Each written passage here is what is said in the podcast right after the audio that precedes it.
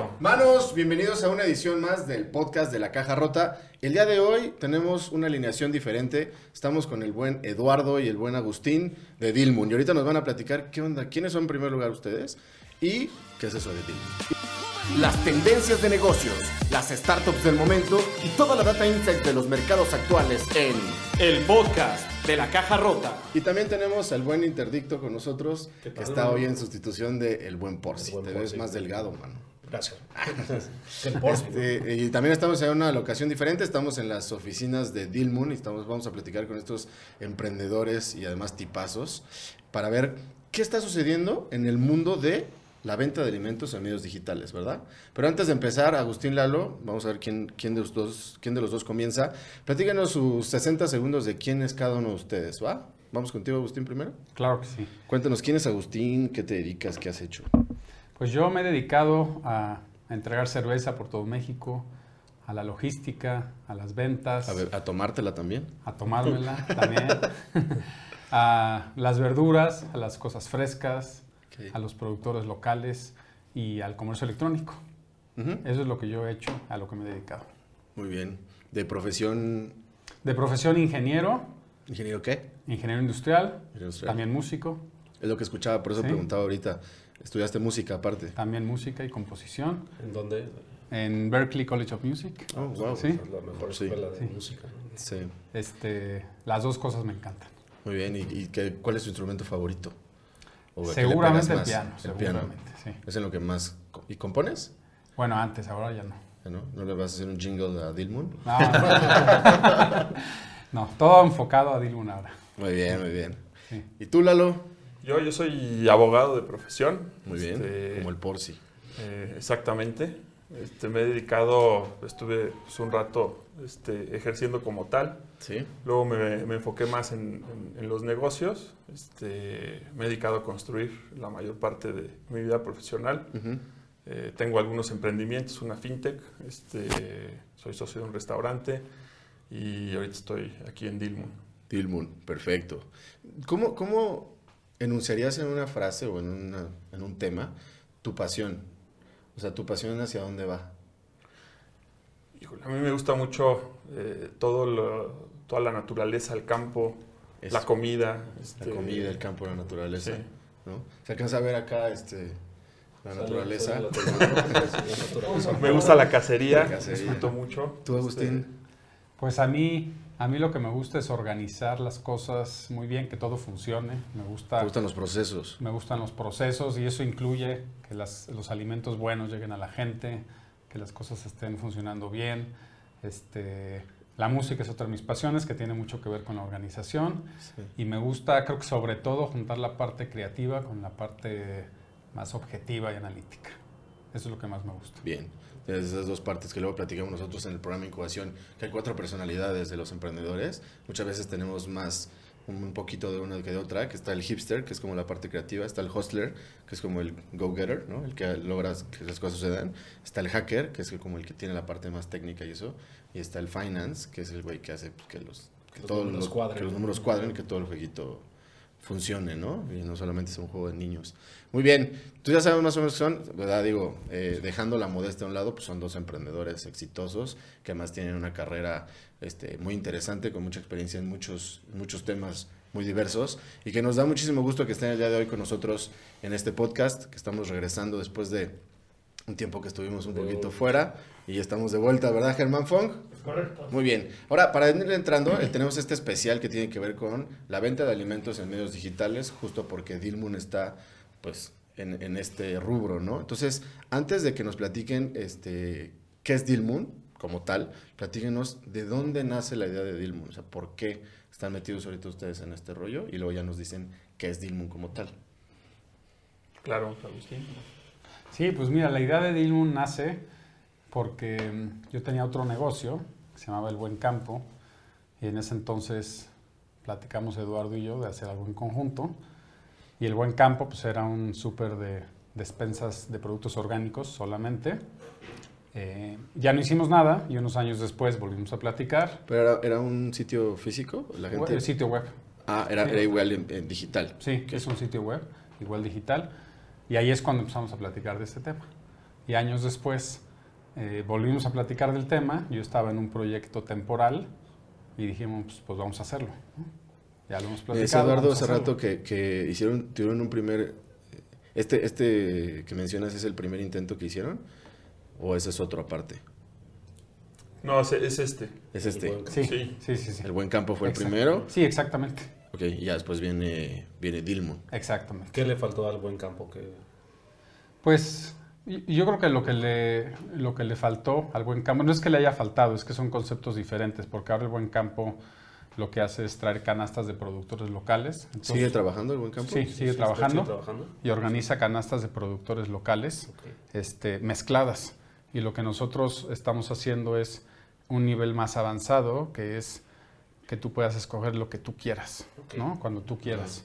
Que eso hace más un concepto de súper. Tú creas como Sí. tu propia canasta, a diferencia Sí. del... Tú, tú creas tu pedido, ¿no? Tú Pedido. escoges lo que tú quieras y en el otro concepto no escoges lo que tú quieras, lo Bien. cual es una gran diferencia para el consumidor. Gran, Sí. gran diferencia. Sí, ¿no? totalmente. Son segmentos completamente diferentes. Exactamente. Ok. Pero los dos son conceptos muy buenos y el primero también tiene que ver con una tradición milenaria de cómo se de cómo puedes ayudar a los productores. Lo que creo que algo que es importante entender es que desde el año 2000 se están intentando negocios digitales de comida. Ya han pasado 21 años y la mayor parte de esos negocios han fracasado. ¿Ok? ¿Por qué? Porque no estamos en un negocio de comida nada más. Estamos en un negocio de logística y de márgenes. Y, estos márgenes, si tú no los sabes manejar, te comen. Entonces, ¿de qué va la tendencia? Pues que la gente quiere cada vez más pedir digitalmente y recibir. Pero lo que hay detrás de eso es una maquinaria de logística, De logística. y de finanzas, pues digamos que bastante compleja, que no todo el mundo entiende y que seguimos aprendiendo. Hay Y- muchas diferencias con el retail físico. Sí, más por el Muchas, tema de los perecederos, ¿no? Sí, o sea, en el, en el retail físico, en las tiendas, tú escoges tus productos porque es un autoservicio, Sí. tú te auto autoatiendes, entonces tú escoges tus productos, tú te empacas eh, y no hay costos de empacadores, de almacenaje, hay, hay muchos costos que no tienes en una tienda física, ¿no? Y en una tienda online, Pero hay muchos otros que sí y que ustedes no. O sea, digamos que una tienda Sí. online no tiene. la tienda física paga rentas altas, los la tienda online paga rentas más bajas, pero el marketing es más alto. Entonces tú tienes que saber Sí. cómo aprender a manejar esos márgenes para que tu negocio sea rentable. Y, y esa es algo muy nuevo. Todos seguimos aprendiendo, incluyendo Amazon. Yo creo que Amazon es el que más experimentos está haciendo para ver qué le funciona. ¿Quién Mira, más está ahí o sea, podríamos hablar los que los que traen inversión y son startups, pues son justo Yema principalmente, eh, y hay otros un poco más pequeños que también son jugadores, y digamos que ju- jugadores chiquitos hay miles, miles, miles. O sea, la competencia es muy amplia, pero digamos que se podría resumir en que tenemos los competidores que son startups y los grandes como City Market y ese tipo de retailers, autoservicios, pues que finalmente están viendo cómo entrar al tema online, ¿no? Sí. Sí, estoy viendo que tienen- Superama se convirtió en Walmart Express ahora y están tirándole mucho al tema digital. O sea, la estrategia de Walmart es hacer mini fulfillment centers, centros de distribución chiquitos, en donde una parte sea bodega y otra parte sea tienda, este, y que puedas estar cerca de tu casa y te entreguen en 10 minutos. Sí. O sea, es una estrategia que traen ellos, pero trae Rappi, pero trae Joker, este, trae Corner Shop, o sea, está, está dura la competencia. Sí. Y a raíz de la pandemia, pues surgieron mil jugadores chiquitos más, ¿no? O sea, más competencia todavía. Y se desató, ¿no? Se desató, sí. Y también la parte del consumidor, no hubo mucha gente que no estaba acostumbrada a consumir por estos medios y Se vio. La pandemia los la obligó. coyuntura Sí. los hizo adoptar este. Bueno, y ahora sí, ¿qué es, qué es Dilmun? Yo ya Pues, creo que Ya hablamos de ya- justo, ya dijimos Sí. Yema y ahora sí ya toca decir que es Dilmun. Dilmun es un súper de productores locales. Eso es lo que es. Un súper de productores locales. Entonces ustedes lo que hacen es integrar, pues, obviamente, a los productores locales a una plataforma a través de la cual la gente pueda hacer su súper. Y al momento que nosotros decimos productores locales, el consumidor, ¿qué entiende por, por productor local? Cuando consume el producto, o sea, entiendo el productor local, pero ¿qué estás comprando cuando compras un producto de un productor local? Pues mira, lo que estás comprando es cercanía, estás comprando ayuda a la gente. lo que te iba a decir, porque tiene un trasfondo bastante fuerte. No, ayuda a la gente. ¿Por qué? Porque pues estás, estás ayudando a que esas familias literalmente vivan de esto, ¿no? Literalmente. Cuando hablamos de productores locales, ¿son productores pequeños? No, mira, productores locales en su más estricto sentido, como, como se maneja, digamos, en, en los mercados locales y en los farmers markets del mundo, es la regla de las 150 millas alrededor de donde tú estás. ujú, es lo que te iba a decir. Eso es local. Pero bueno, para mí puede ser una cosa y para ti otra. Porque al final de cuentas ustedes tienen Sí. productos que no son desarrollados en la Ciudad de México como tal, pero nosotros lo estamos llamando como productos locales, ¿no? Por ejemplo, lo que hacen estos cuates de Five Guys, ¿no? Las hamburguesas. Ellos abren distintos branches en distintos lugares y le compran a productores locales. O sea, es como la- la- el productor de carne más cercano a ese branch es el que le compran la carne. Y entonces por eso se pueden ir expandiendo y simplemente tienen estándares, ¿no? Que les permiten decir, ok, si esta carne cumple con estos estándares, la compramos. Las papas, y te lo ponen en el pizarrón, las papas de hoy son de la granja de tal lugar, ¿no? Este, pero nosotros aquí, o ustedes aquí están incorporando el hecho de que sí son productores locales en su zona, pero nosotros estamos trayéndolos a que sean accesibles para toda la Ciudad de México. Exacto. O sea, algunos, digamos que locales lo que hace es excluir un poco producto importado y excluir un poco producto masivo, ¿no? Monsanto. Pues, sí. Sí, sí, sí. E- Eso Bachoco. es lo que hace. Pero Bachoco. Eduardo es el que hace lo de los productores y él sabe. Y, y me refería, y, preguntaba lo de cuando, cuando compras un producto de un productor local, que lo entiendo perfectamente, lo que quiero es que me enuncien qué estás comprando. ¿Estás comprando responsabilidad social? ¿Estás comprando eh, productos más naturales? ¿Estás comprando Sí, pues yo creo que Hay es una, ciertas es- características y ventajas, ¿no? Es, es una mezcla de, de todo, o sea, no necesariamente todos los productos que traemos traen una causa social, pero a lo mejor son productos, uno, que no son, no, no son industrializados, no se, no se producen de manera masiva, ¿no? Son productos únicos en el sentido de que no vas a encontrar algo igual en el supermercado y, y todos los productos que tenemos tienen una historia.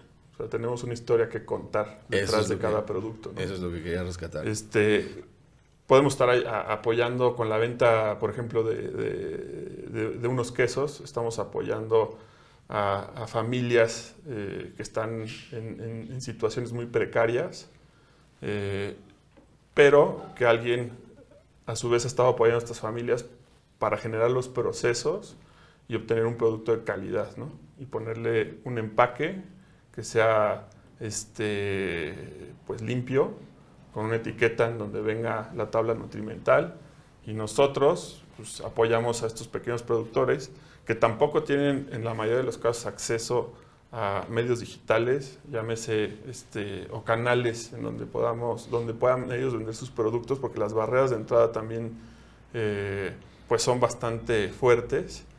Y, hay un tema con estos grandes jugadores como Walmart, ¿no? Sí, te, te pagan a, te pagan a no sé cuántos días, hasta creo que hasta A 90 180 días, o 90 exactamente. días, y aparte no, no, no pagan precio justo, ¿no? El tema del fair trade, muchas veces les castigan los precios. ¿Quieres vender aquí? Véndeme Tanto, barato, ¿no? Claro. Entonces, digamos ustedes y todos los que están jugando en este, con, con esta intención, pues son una oportunidad para los productores para tener precios justos, para tener tiempos de pago este, más responsables, ¿no? Para generar Sobre todo un un canal ecosistema. donde puedan distribuir sus productos. ¿Dónde vendían? Claro. La mayoría de sus productores, ¿dónde vendían antes?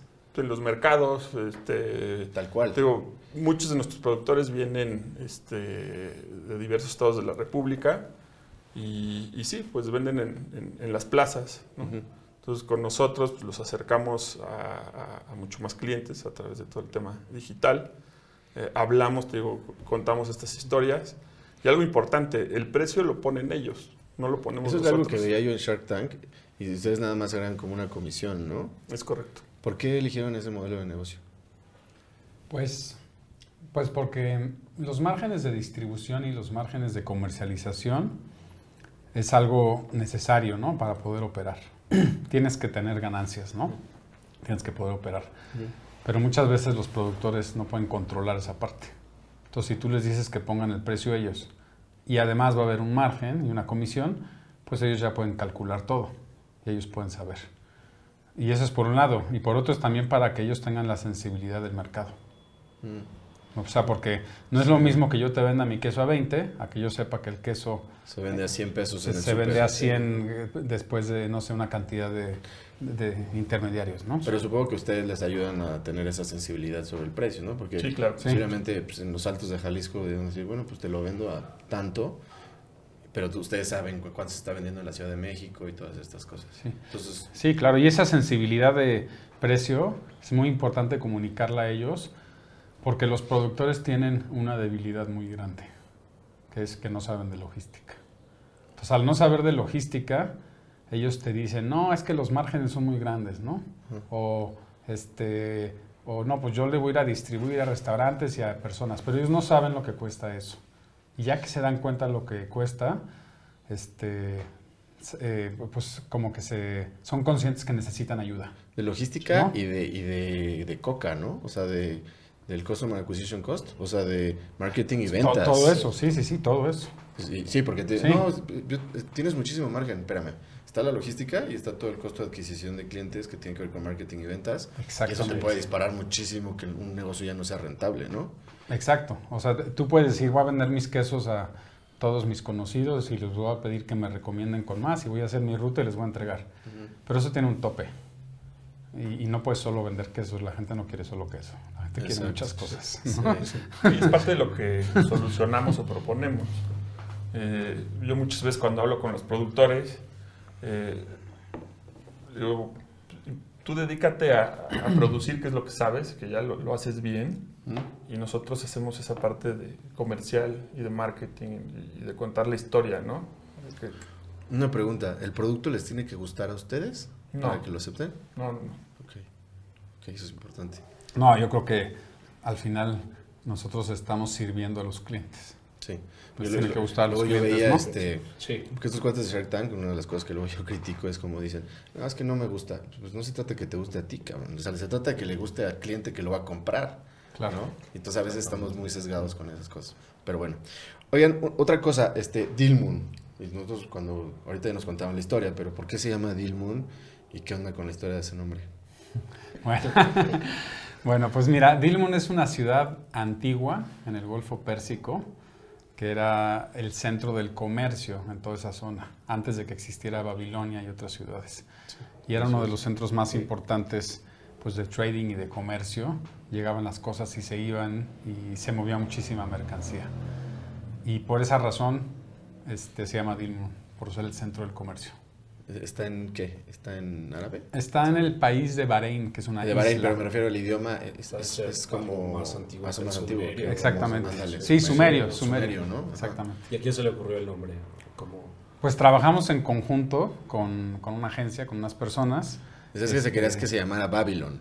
Originalmente Babylon, que es un concepto similar, hasta que investigué Dilmun y que era una ciudad más importante, pero luego Babylon ya tomó la importancia que, pues, que conocemos hoy, ¿no?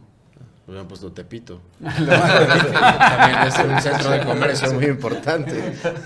Ese es cierto, yo creo que más grande que, que los otros. No, está bueno. Este, cu- cuando empezaron, supongo, digo, tener una idea que seguramente ha evolucionado. Cuéntenme esa transición, esa evolución del día cero de Dilmun a lo que son hoy. ¿Cómo empezaron y qué están ahorita? ¿Quieres platicar? Vas, vas. Esas historias me encantan. vamos. Bueno, mira, todos los negocios pivotean y todos los negocios cambian bastante, ¿no? Ujú, Pero te, te puedo explicar un poco cómo empezamos. ujú. Empezamos diciendo que somos un marketplace digital que conecta a productores con consumidores, ¿no? Lo cual seguimos en un concepto similar. ¿Cuál es la diferencia? Que el marketplace es un desarrollo tecnológico súper avanzado, como Expedia, como Uber, como Airbnb. Eso es un marketplace, ¿no? Sí. Y hoy en día la palabra está sobreutilizada. Entonces, después de un tiempo de operar y de O sea, sí empezaron intentando ser un marketplace. Sí. Por eso en Sí. Shark Tank mencio- hablaban tanto de marketplace y yo ahorita que entiendo Dilmun digo, pues que Dilmun no es un marketplace. En este momento no es un marketplace porque nos hemos dado cuenta que es más importante enfocarnos en otras cosas antes, como el desarrollo de productores, como tener un buen catálogo, este, continuar validando al mercado, qué quiere la gente. Ujú. Este, el marketplace es una etapa que en el principio la planteamos, pero que nos dimos cuenta que se puede hacer más adelante.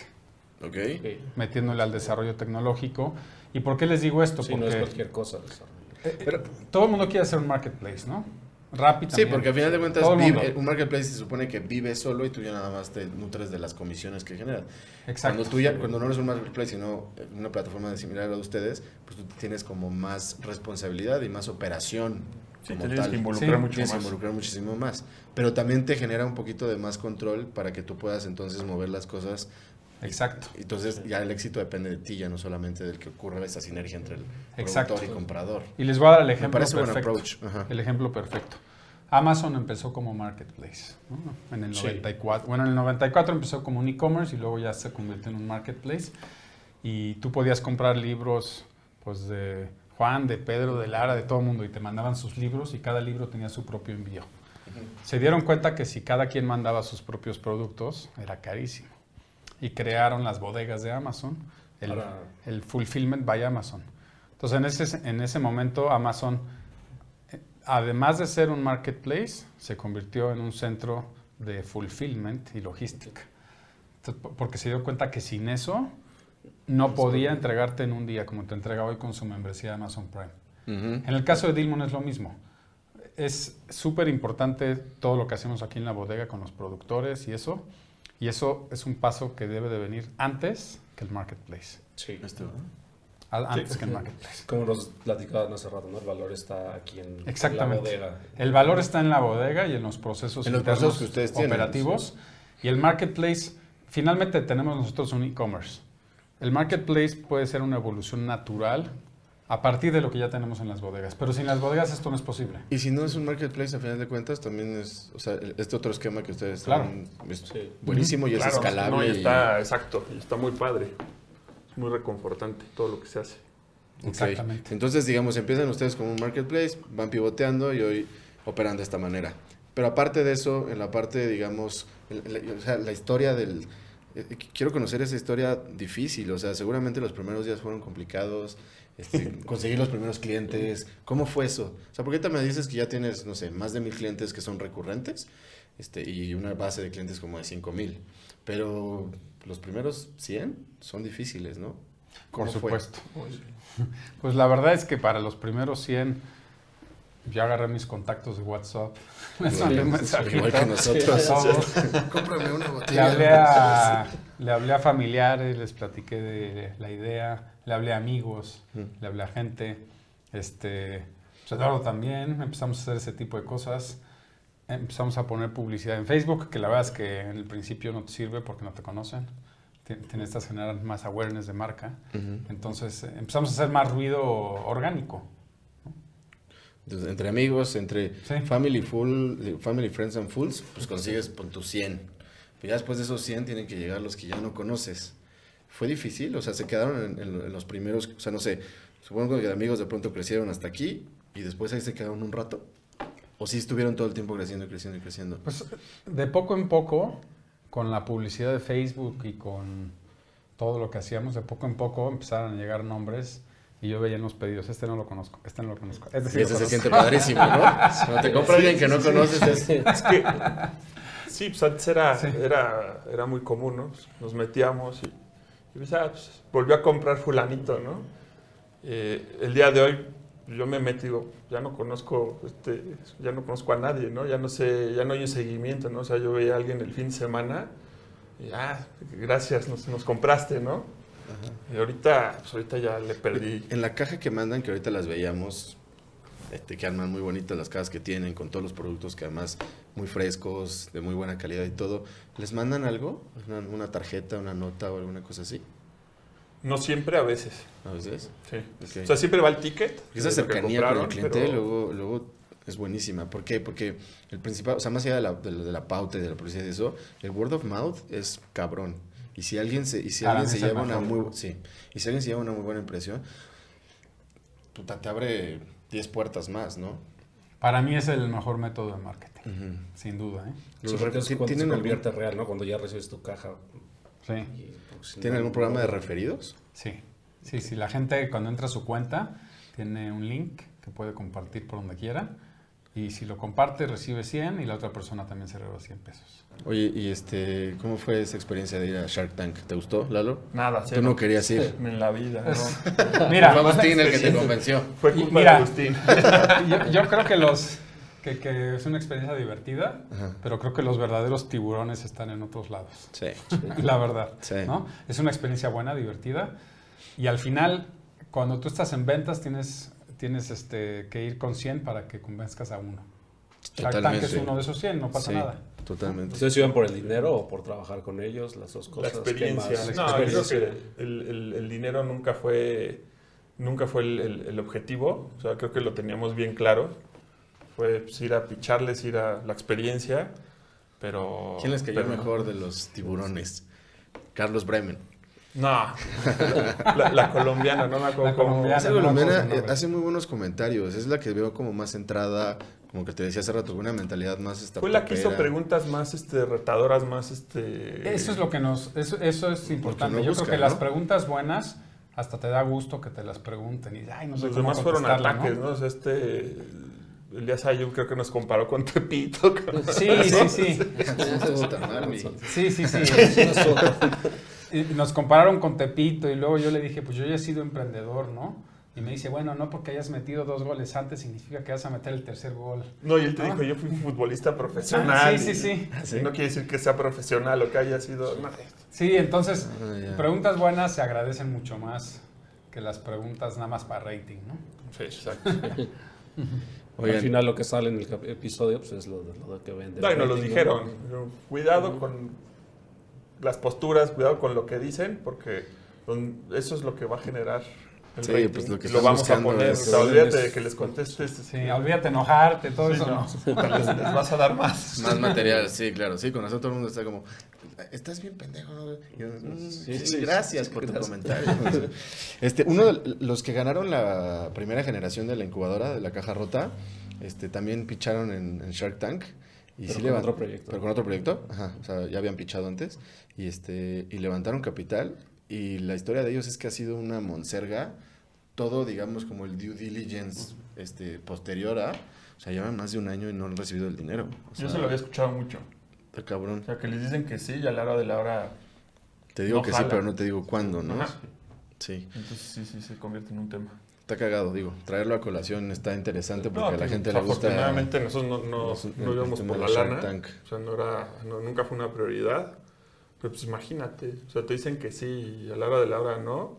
Pues, pues yo creo que muchos negocios se pueden quedar ahí, ¿no? Sí, no, totalmente. ya, ya tengo esto apalabrado, ya está listo. Piensas que vas a tener que contar con la lana y que igual te avientas a comprar, a- Exacto. no sé, invertir alguna cosa y te quedas al punto ahí, en el limbo. Sí. Bueno, regresando a lo que estábamos, eh, la, la tendencia, ¿no? La venta de elementos por medios digitales y hablábamos de Justo, hablábamos de Yema, Dilmun, este, lo que están haciendo en otros países, etcétera. Ustedes, o sea, ¿cuál ven que sea el diferenciador de Dilmun respecto a lo que están haciendo sus competidores? Mira, el diferenciador principal es que nosotros nos enfocamos en los productores. Ese es nuestro enfoque principal, ¿no? De ahí vienen otras, pues otras cosas como productos más naturales, de buena calidad, pero nuestro enfoque es que vamos con los productores, hacemos eficiente esa parte para que llegue a la gente y damos productos de buen precio y de buena calidad, pero que vienen directo de ellos, ¿no? ¿Con cuántos, ese- perdón, Sí. ¿con cuántos productores trabajan ahorita? Poco más de 100. Ujú. Y Poco el- más de 100 que te generan un catálogo de cuántos productos, 1100 productos, más o menos. como de 10 Ahora, por... sí, ahora los Productor. productores... Bueno, productores que tienen un solo producto. Ajá, sí, Pero promedio. en promedio, claro. O sea, hay que considerar que los productores son aquellos que producen, ¿no? Entonces, pueden estar produciendo zanahorias, pueden estar produciendo pasteles, pueden estar produciendo comida preparada. Es lo que te iba a Son decir. gente que produce. Ajá. ¿no? No solamente son insumos, o sea, al- alimentos, o sea, frutas, Claro. verduras y carnes, sino que también tienen alimentos preparados. Claro. ¿Y eso cómo fue? ¿Por qué o qué? Pues ah, la verdad es que es un tema de demanda. La gente quiere ese tipo de productos y porque nos dimos cuenta que cuando se habla de productores, pues no nada más son los que están en el campo. También hay mucha Sí. gente en la ciudad produciendo cosas como el pan de masa madre, Ujú, como mermeladas, ujú, como mantequilla. ¿no? Hay mucha gente que produce cosas. el- el- el- hay muchos clientes eh, o, o personas que pues, que no lo ven así, ¿no? Entonces también ahí hay un reto de comunicar que un productor no es fruta y verdura, ¿no? Y no es el campo nada más. O sea, está el pan, como decía Agustín, está, hay detergentes, hay muchas, muchas cosas. ¿Qué, qué viene para...? Bueno, que- me decían que su diferenciador es que ustedes trabajan mucho de la mano con el productor local y es tratar de impulsar a los productores locales, que eso genera, pues obviamente, derrama económica en zonas que tienen pues, grandes áreas de oportunidad, este, tanto de desarrollo social como de desarrollo económico, este, productos que son generalmente artesanales, ¿no? que no tienen un proceso industrializado de, de producción, este, que en muchos casos se cuidan los ingredientes o se cuidan este, los químicos y todas estas cosas, son un poquito más naturales y eso. Entonces, la gente, digamos, que consume sus productos también pertenece a un segmento que está dispuesto a, o que está buscando, no solo que está dispuesto, sino que está buscando este tipo de productos, este tipo de impacto y este tipo de consumo, ¿no? Este, ¿Quién sería esa persona, como mencionan en temas de marketing, que es el, el personaje principal que les compra a ustedes? Mira, eh, la persona que nos compra a nosotros principalmente tiene tarjeta de crédito. ¿No? Es- es Si muy- tú, si es tú muy tienes importante. tarjeta de crédito, Sí. ya sabes. Es muy importante eso porque es gente que compra en línea, ¿no? Que comprar en línea. Entonces los que no compran en línea, no importa de qué sectores sean, es más difícil que compren con nosotros, al menos ahorita. ¿no? Ujú. Entonces esa gente pues compra en línea, muchas veces quiere ahorrarse el tiempo. Es gente que igual no quiere ir a la tienda, quiere ahorrarse el tiempo. También es gente que prefiere comprar todo en un lugar o en pocos lugares a estar ruleteando por la ciudad y voy aquí a comprar el pan, voy aquí al queso, Sí. voy aquí a esto, ¿no? Es ese tipo de preferencia de la gente. Hay unos que dicen, no, a mí no me importa, yo me voy ruleteando por todos lados a comprar mis cosas, ¿no? Eh, por otro lado, generalmente son mujeres, 80% de nuestros clientes o más son mujeres. Ok. Este, y por otro lado, muchos son familias de una a dos personas. Y la característica más importante creo es que a la gente le interese ayudar a productores y que le interese comer más saludable. Son las dos cosas. Ayudar a productores y comer más saludable. Ahora, ¿por qué más saludable? Que se puede saludar. cuando tú vas con los productores más locales, menos masivos, sean chicos o medianos, generalmente sus procesos son menos industrializados. Es, es como una, algo natural, ¿no? Son menos industrializados. Y por esa razón, los alimentos son menos procesados y por esa razón son más naturales. Totalmente. En algunos casos orgánicos, en otros casos no. Sí. Pero lo que quiero que se entienda es que esta, estos alimentos de mejor calidad es una consecuencia natural de los productos. De los procesos. ajá. Por ejemplo, si tú fueras mi vecino, y tú haces mantequilla, tú la vas a hacer muy natural, tú me la vas a vender o hasta me la vas a regalar y va a ser muy natural, como sucede en Francia y en otros países, ¿no? Sí. Sí. Es un fenómeno natural. Muy diferente a lo que hace Alpura Sí. o lo que hace Lala, ¿no? Sí, si yo, te- si yo soy un productor local, pues ni modo que me ponga a hacer una fábrica y que te ponga procesos y químicos y glutamato monosódico, no es normal, ¿no?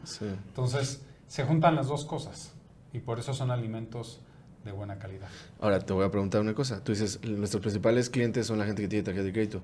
La gente que tiene tarjeta de crédito, ¿crees que está buscando este tipo de alimentos además, no? O sea, creo que va muy de la mano, ¿no? El, el tipo de gente que compra en línea tiene un hábito de consumo muy diferente a la gente que no compra en línea. Pues hay, hay, hay de las dos, ¿no? Hay gente que compra en línea que no le interesa nada la salud ni le interesa de dónde viene su comida. ¿Le interesa barato o rico? Sí, Sí. exactamente. Y, y esa gente puede ser que compre mucho en Rappi o en Corner Shop y ese sea como su modo de vida, ¿no?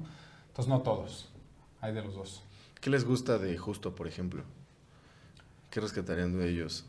Pues Algo, algo bien están haciendo, ¿no? Sí, yo creo que justo tiene un equipo muy bueno. O sea, han formado un equipo muy bueno. Este, pues creo que también se han enfocado, desde antes de arrancar la empresa, se enfocaron en bajar capital. eh, Este, y eso les ha permitido construir un equipo. Y esa es la diferencia que yo veo más relevante. Y dar descuentos. Bueno, pero eso es, eso es- Es consecuencia de tener tanto. Si tienes tanto dinero, pues entonces Lo regalas. sí. Pues sí, Bueno, eso es una apuesta, la porque, verdad. porque su tirada supongo que es incrementar su base de usuarios, porque cuando ya tienes una base inmensa de usuarios, entonces ahí sí ya puedes. Y ahorita lo pueden hacer quemando lana, ¿no? o sea, la verdad es que es una, es una apuesta. Sí. Porque la apuesta es, yo pago mucho por un cliente para tener muchos clientes, para que en el futuro me voltee a ver Walmart y me compre. Pero ¿qué tal que no? También es una apuesta, Sí. ¿no? Totalmente. Porque, porque ser rentable en este giro, como lo que te decía en el principio, Sí, toda la parte de... van más de 20 años y casi nadie en el mundo ha logrado ser rentable. Entonces, si casi nadie en el mundo ha logrado ser rentable, si yo pago mucho por un cliente... ¿Y tú a qué se lo mucho menos. atribuyes? ¿Es un tema de, de, de madurez del mercado? ¿O sea, una adopción, o sea, un, un tema de innovación temprana o Pues, eh, eh, o sea, es un tema de costos, un literalmente. tema de costos? Porque, mira, Pero, eso, pero los costos están asociados a que no tengas una, un volumen de ventas suficiente como para... Sí, tendrá que ver los pues, de no- ventas. no necesariamente, no necesariamente, porque hay, hay modelos que si tú no los estructuras bien, vendes más Bueno, y sí. gastas más. Sí, sí, y sí, entre sí, más sí. vendes, más gastas. Entonces, no es un tema de nada más de volumen, es un tema también de saber manejar tus márgenes. Y te doy un ejemplo perfecto. Si tú entregas en lapsos de una hora y tú dices a la gente, yo te prometo que te voy a entregar en una hora, ¿no? Que por ejemplo eso lo hace justo. Está muy bien, ¿no? Al, al consumidor final es como un nivel de servicio altísimo. Ay, qué bueno, me entregan en una hora, rapidísimo. Pero el costo logístico de tener X número de camionetas paradas para entregarte a ti en una hora, Sí. suponiendo que los pedidos altos son en lunes y en Sí. punto en domingo y en lunes y los pedidos más bajos son en jueves. Bueno, pues el lunes vas a tener tus camionetas ocupadas, pero el jueves no. El jueves van a estar paradas. Sí. Y tu línea de producción en almacén, el jueves va a estar parada y el lunes Sí. no. ¿Y quién absorbe ese costo? Pues la empresa. Sí. Entonces tú te lo atribuyes más a un tema de estructura de costos y de márgenes, de, Por bien- de buen manejo financiero. Totalmente. Y, y de hecho hay casos de negocio y casos de estudio que hablan de eso. Que va de la mano de la logística. A final de cuentas Sí. es un negocio de logística. Sí. Entonces, si tú tienes 10 camionetas y usas las 10 el lunes, pero el jueves usas 2, Ujú. pues déjame decirte que Te cuestan igual. Te cuesta mucho. Sí, totalmente, sí. Aunque, o sea, sí, eso es definitivamente uno de los issues, aunque yo también creo que los 15 años anteriores estábamos en una etapa un poquito temprana de este tipo de esquemas Totalmente. y posiblemente hoy estemos en una etapa un poquito menos temprana y ya no, no totalmente madura, pero ya un poquito más madura y se me hace que, que hay una muy buena oportunidad ahí en ese giro. ¿Qué viene para Dilmun en los próximos cinco años? ¿A dónde ven a Dilmun dentro de cinco años? Ahorita entrega nada más en... En Ciudad de México, Ciudad de México y área zona metropolitana. conurbada, sí. ¿Les gustaría expandirse a otras ciudades? Sí, claro. Empezamos a hacer, hicimos ya una prueba, empezamos a hacer envíos a nivel nacional, pero nos topamos con las paqueterías, pues, no cuidan este tipo de productos, ¿no? Entonces, el producto llegaba muy maltratado, y producto que no era tan frágil, ¿no? O sea, llegaba roto, llegaba, este, sí, llegaba en malas condiciones, entonces decidimos suspenderlo, ¿no? La paquetería se lava las manos, te dice, pues no es mi bronca y yo no me hago responsable. Y dices, bueno, pues estamos quedando mal con los clientes, entonces vamos a Yo echarnos un poquito para atrás, vamos a madurar ese proyecto, vamos a ver cómo sí podemos llegar a- a hacer este tipo de entregas a nivel nacional. Pero bueno, pues ahorita necesitamos seguir enfocando en... en Es que tendrían que crecer, o sea, tendrían que replicar lo que tienen aquí, pero cuenta en Guadalajara o en Monterrey, exacto. y entonces ir creciendo así poco a poco. Que es Pero parte de... Pero si de- tercerizarlo está cabrón, por lo No. justamente lo que me explicaba Agustín hace rato. Todas las entregas las hacen ustedes ahorita. Sí.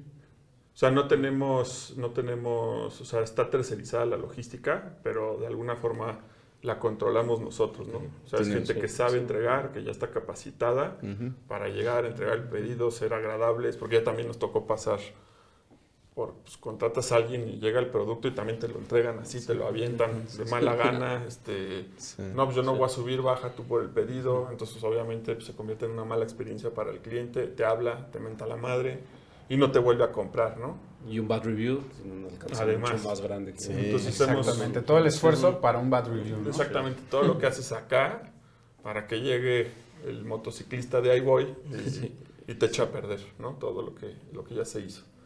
Entonces, bueno, en, en- en un inicio pues, nos empezamos a vimos este tipo de, de detalles, nos empezamos a enfocar. Ahorita es algo eh, que sí es tercerizado, pero de alguna forma tenemos mucha injerencia, ¿no? No, no es con empresas así de grandes. Ujú. Este, entonces, bueno, pues ha cambiado radicalmente la Pero entonces en cinco años, ¿dónde, dónde está Dilmun?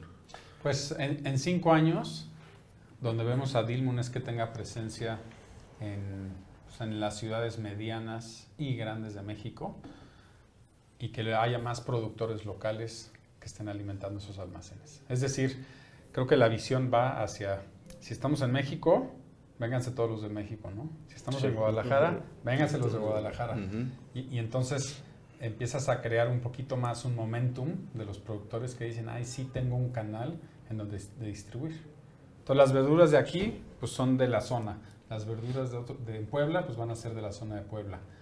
Y si estás en Mérida, pues que sea de Mérida. Sí, de y de esa forma, en lugar de simplemente crear pues un súper como tal, pues sí estás creando un mecanismo para que los productores tengan acceso, ¿no? Eh, Eso me encanta, porque en en serio, en serio, el impacto que se genera a través de incorporar a todos los pequeños productores o productores medianos, o sea, a esta cadena de valor, pues es grandísimo, ¿no? Sí, porque es gente que totalmente está atendida, no tiene un canal de que no tienen canales de venta suficientes. Exacto, y justo contactos. ahí iba a, a dirigirme.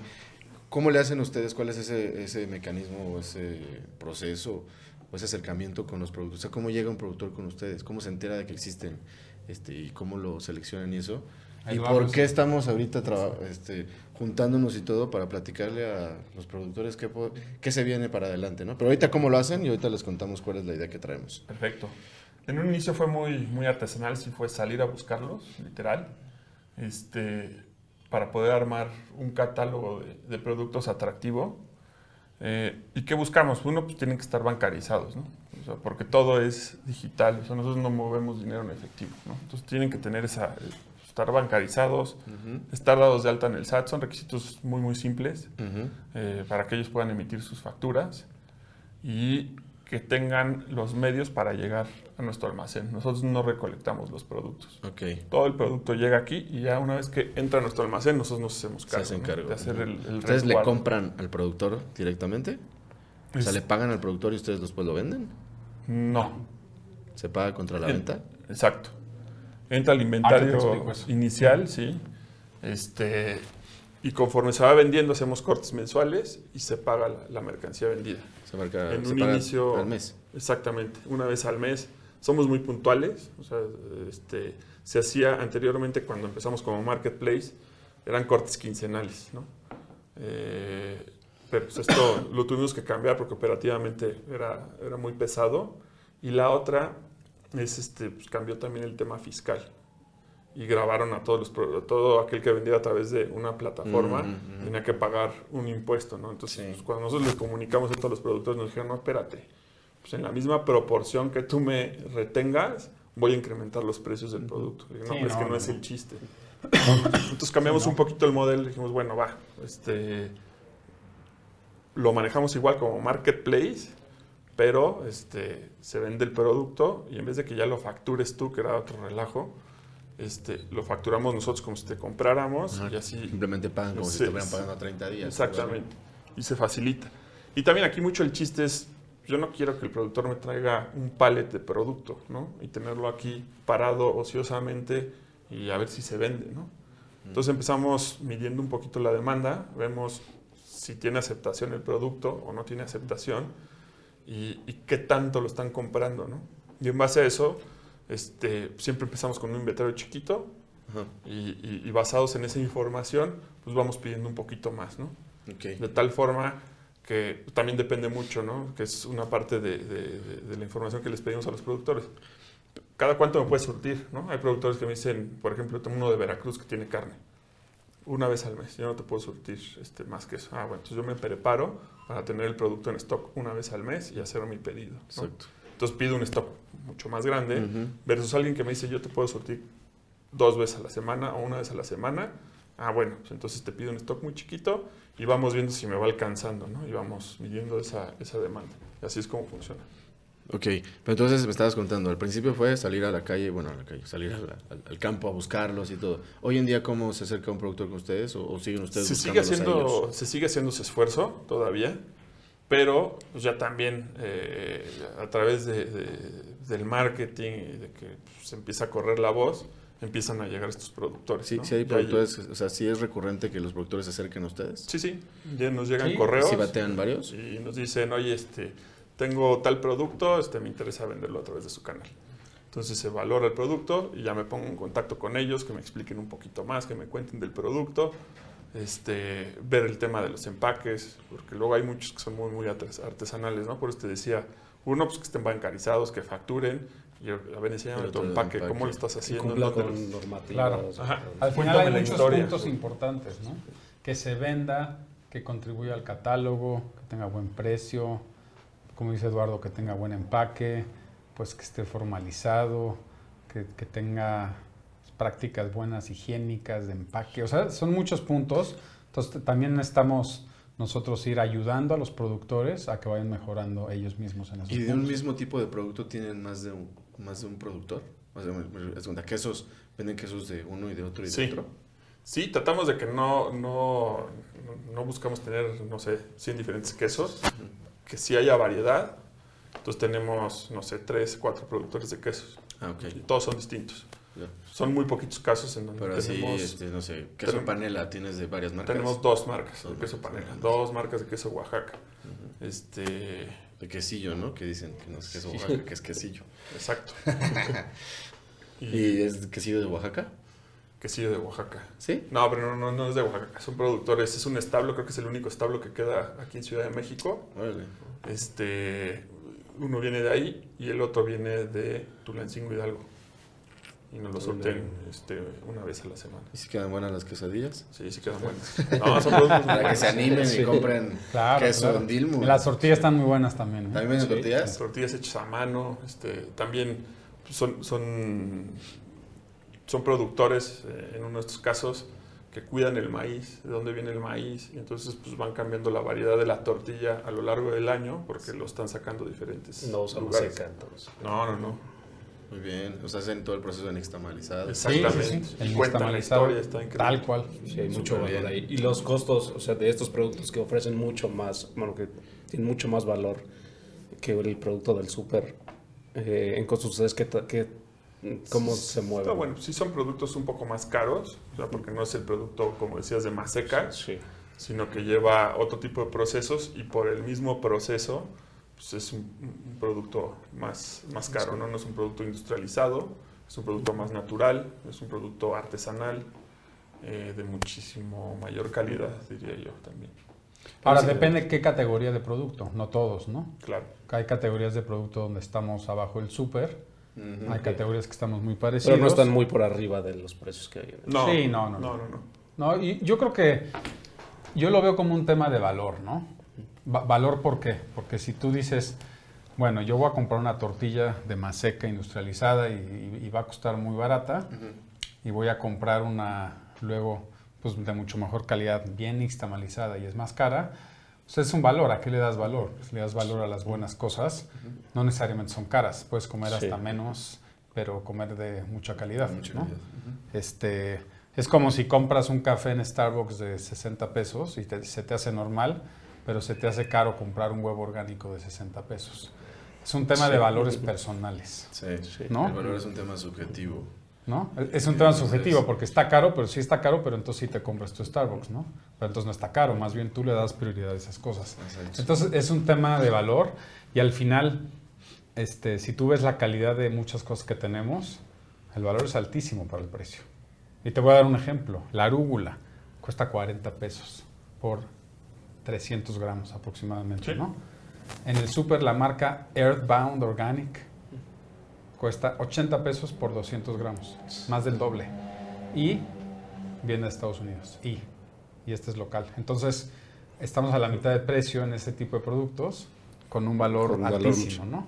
Y apoyando a productores. Entonces, depende mucho el producto y al final depende de la percepción de la gente. No, pero ahorita que hablábamos de, lo- de los productores, mencionan muchas cosas, ¿no? Que estén formalizados, que estén esto, y, y todo eso va de la mano con que además tengan, pues no sé, cierta formación o cierta estructura en sus negocios, porque tú también tienes que asegurarte que pues mañana el productor no va a quebrar y te va, te va a dejar sin, o no solo quebrar, ¿no? Sino que no, que va a No tener... tenga capacidad. de- Exacto, que tenga la capacidad y que tenga los conocimientos para llevar bien, porque que su negocio vaya bien implica que también el, el suyo Claro, vaya bien. vamos de la mano. Entonces, el, el tema del, del desarrollo de los productores, del trabajar con buenos productores es importantísimo y por eso hemos estado platicando sobre lanzar una convocatoria con la caja rota para productores locales que se puedan graduar, digamos, de la convocatoria y su premio sea subirse a la plataforma de Dilmun, ¿no? Pero entonces ya te estás asegurando y ya estás haciendo un, un trabajo de, de desarrollo de productor, porque lo formas en la parte de, de- pues, toda esta educación administrativa, este, pues, no administrativa, más bien como de negocio, pues, de emprendimiento, de forma que en el, día, en el momento en el que entran, digamos ya Dilmun, pues tú ya aseguraste toda esa parte. Por supuesto. Me suena bien, ¿eh? me encanta. No, eso. buenísimo, sí. Me encanta. Yo creo que te podría decir que antes de Dilmon, lo que hace falta es desarrollar a esos productores. Desarrollarlos y prepararlos, ¿no? Y, está bueno, porque la idea es que ellos, por un lado, se capacitan, aprenden, abren obviamente su mente hacia otras cosas, se sensibilizan, porque ya no solamente es lo que hablábamos ahorita, tú me vendes un producto y ya yo me desentiendo, ¿no? Hay, hay temas de logística, hay temas de, mar- de marketing, hay temas de ventas, o sea, hay temas más allá de solamente producir. La, la- la producción es una parte nada más de un negocio, ¿no? Pero hay muchas cosas asociadas a eso. Si tú ya lo, lo- lo capacitas, lo sensibilizas y entonces se vuelve un, un aliado, ya no solo- solamente es un proveedor, se vuelve como un aliado Claro, tuyo, ¿no? por supuesto. Estamos buscando a estos este, productores locales que están haciendo productos increíbles, ¿no? En sus, en sus tierras, en, en sus ranchos o en sus este, cocinas, ¿no? Y este, que quieran subirse a este boom de, las, de la venta de alimentos en medios digitales, de las plataformas y eso, y que, y que quieran participar en un proceso de incubación y que quieran graduarse y subirse a una plataforma tan chula como Dilmun. Y entonces vayan esperando noticias de nosotros muy pronto, ¿verdad? Para que esos productores que quieran entrarle tengan un canal de venta Que se enfoquen a producir, que es lo que deben de saber y hacer. toda la instrucción. Y se- Pues a mí me encanta esa idea, ¿eh? Me, encanta la idea porque em, tú vas a llevar a los productores por un proceso, pero ese proceso los va a hacer crecer. A todos, ¿eh? A todos. Entonces los vas a ayudar a que entiendan un poco los precios, los empaques, la calidad del producto, cómo saber si la gente está dispuesta a comprarlo, cómo saber si el precio es bueno y Y, todo lo necesario. y otra cosa que hablábamos ahorita, el tema de la comunicación. Es importante que la gente cuando está comprando la arúgula y cuando está comprando el queso, cuando está comprando las zanahorias de colores que acabo de ver, muy bonitas, sepa a quién le está comprando, sepa qué implica lo que está comprando, sepa, sepa qué hay detrás de todo eso y si hay causa además, pues que sepa que está generando impacto, ¿no? O sea, es bien importante también que, que comuniquemos todo esto, porque como bien decías, el diferenciador es que nos, ustedes trabajan con productores locales, pues el productor locales tiene atrás de sí muchísimas cosas que el consumidor al final tiene que conocer, entender, y entonces ese valor del que hablabas ahorita Claro, automáticamente sube. Sí, Y les abre los ojos para que sepan pues, cómo pueden llegar. Ujú. Muy bien. Para ir este, redondeando y cerrando, ¿qué, áreas de oportunidad ustedes ven en esta tendencia? Así como que digan, ¿hacia dónde creemos que se va, no sé, ¿qué, qué oportunidades ven? Que digan, el que, el, el que le entre a jugar a esto, ahí está el huequito nuevo para, para algún jugador. ¿Qué creen que pueda venir? ¿En cuestión de marketing o de qué?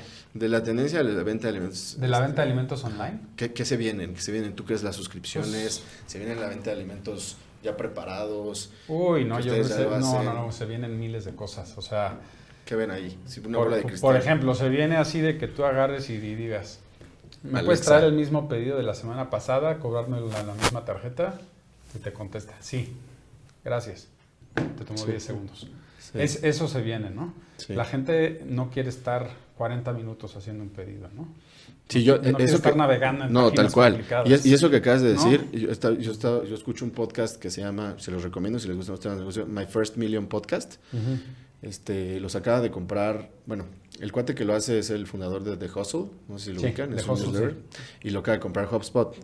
HubSpot acaba de comprar The Hustle. Entonces, HubSpot está incrementando como su, su oferta de justamente me- ser medio un medio para emprendedores, que es lo que estamos haciendo nosotros, este, tropicalizado en, en versión este, latina, ¿no? Pero bueno, eh, eh, invitaron al CTO de, de HubSpot. Yo tuve oportunidad de conocerlo en MIT y es un cuate que para mí es o sea, cada vez que lo escucho y cada vez que lo leo y cada vez que todo son puros insights de tanto valor. Es un indio, pero que estudió en MIT y, y digo ya, es americano y todo. Y en resumen es lo que nos decía, lo que decía en el podcast, el que se viene es eso que acabas de decir tú, pero para todo. O sea, que tú, incluso hasta para decir, este, ¿cuáles son las ventas de, cuál es el producto más vendido de Dilmun en el mes pasado? Y que la misma plataforma, o sea, el mismo sistema, los engines, te generen eso y te lo digan de la misma forma que tú le preguntas. Entonces le preguntas como a tu Siri o a tu Alexa, oye Alexa, ¿cuál es el, el producto más vendido de Dilmun? Ah, pues a día de hoy el producto más vendido es tal. Entonces se empieza a convertir en, una, en un tema de conversación, como si tuvieras un concierge que te hace sí. absolutamente todo. Entonces, hacia allá definitivamente va la tendencia. Por supuesto. O sea, la tendencia va hacia hacer las cosas fáciles, hacia hacer las cosas más sociales. Tú te metes a una página web a comprar y eso ya está quedando en el pasado. La gente se aburre. La gente no quiere estar aburrida.